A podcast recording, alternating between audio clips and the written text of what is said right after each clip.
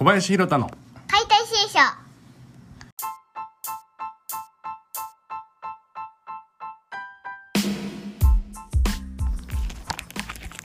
こんばんは。解体新書のお時間です。今回はエピソード61なんとか60回目を超えることができました。基本的に一月に4回更新っていうことなので、えー、12 12ヶ月続いた計算になります。あれもうちょっとやってるんだけどな。ということでできてない月もあったってことですね。もう少しやってないといけないんだから。ああうん。ダメですね。頑張ります。ということで、えー、61回目解体新書始まります。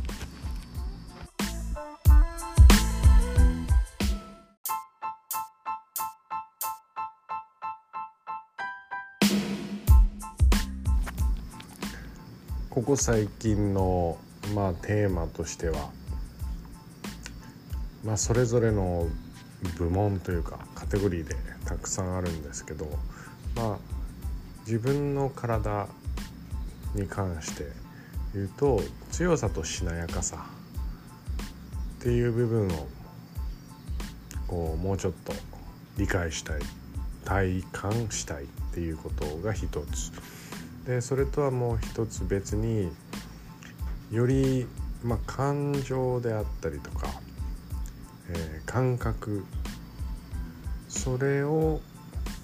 そのシステムをうまく理解して今より、え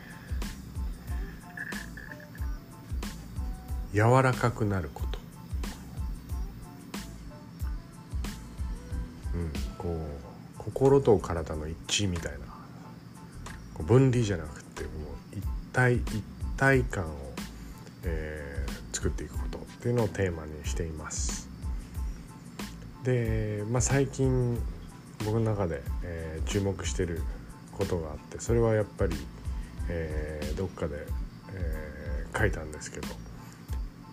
ポッドキャストでも多分お話ししてるんですけど右脳なんですよ。右脳で、まあ、解剖僕は脳みそまで解剖頭蓋骨上げて脳みそ見てきたんですけど脳ってやっぱりめちゃくちゃ面白いシステムですごく複雑にこう物事がつながっていってるんですけどでもそのシステム自体はめちゃくちゃシンプルで電気が流れるとか、えー、電気を流すための流体が、え、満たされている流れているとかまあその水路が崩れてないみたいなねこう構造上の問題であったりとかっていうことになります。で脳みそっていうのが脳と左脳に分かれてるっていうのはもう皆さん周知の事実であってでその右脳と左脳がそれぞれ別の働きをしてるっていうのももう常識ある意味常識と言ってもいいんじゃないかなと思います。でその、まあ、右脳左脳をつないでるのが海馬なんですけど要はめちゃくちゃ感情的な人とヒステリックな人とめちゃくちゃ論理的な人が同居してる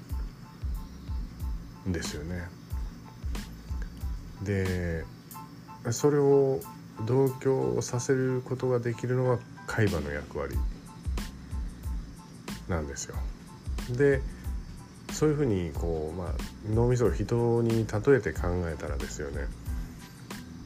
こう理屈立てて理路整然とバシッてやられるとやっぱり感情の部分は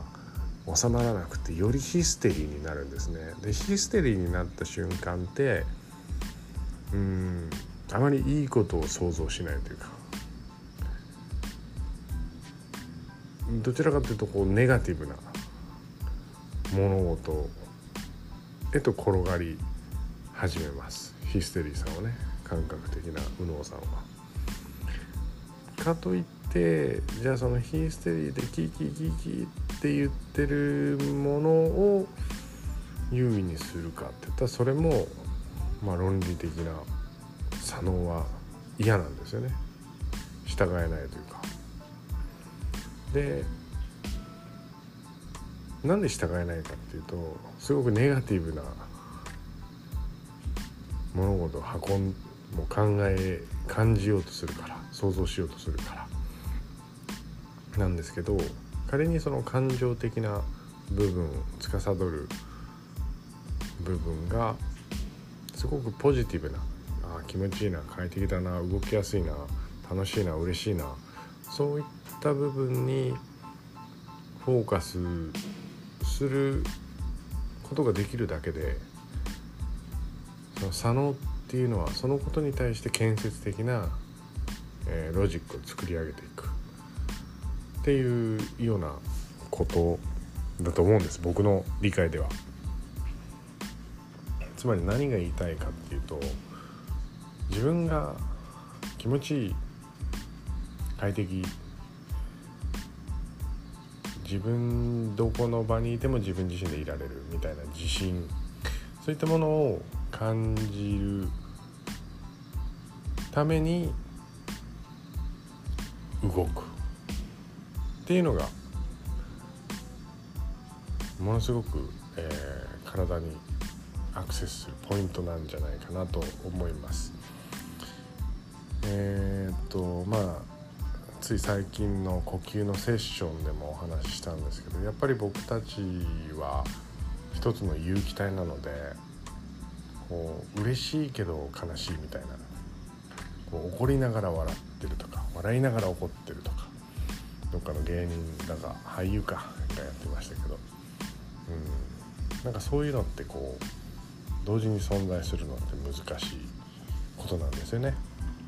自分で怒りながらね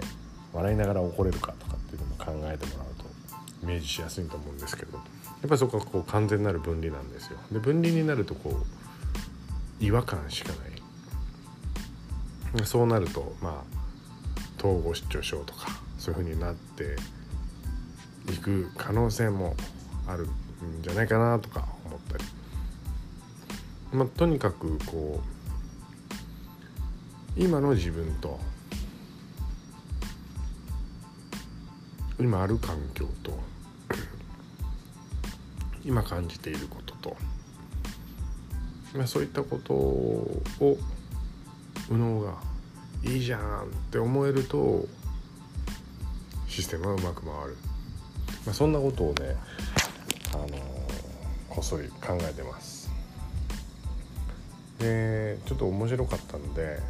その右脳っていう部分を、えー、多く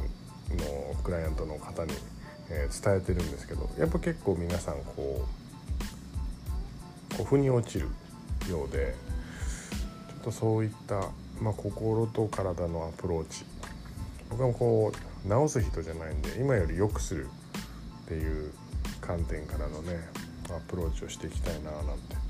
思ってます。まあそんなことをあのマイブームの報告とスーパーブルームーンの夜に添えてみたいなとそんなこんなで今夜2回目のマイクを取りました。ということでまた9月皆さんとこういった、えー、ポッドキャストを通してインスタを通して YouTube を通していろいろ交流ができるといいなと思ってますのでまた今後ともどうぞよろしくお願いします。それではまた。じゃあねバイバイ。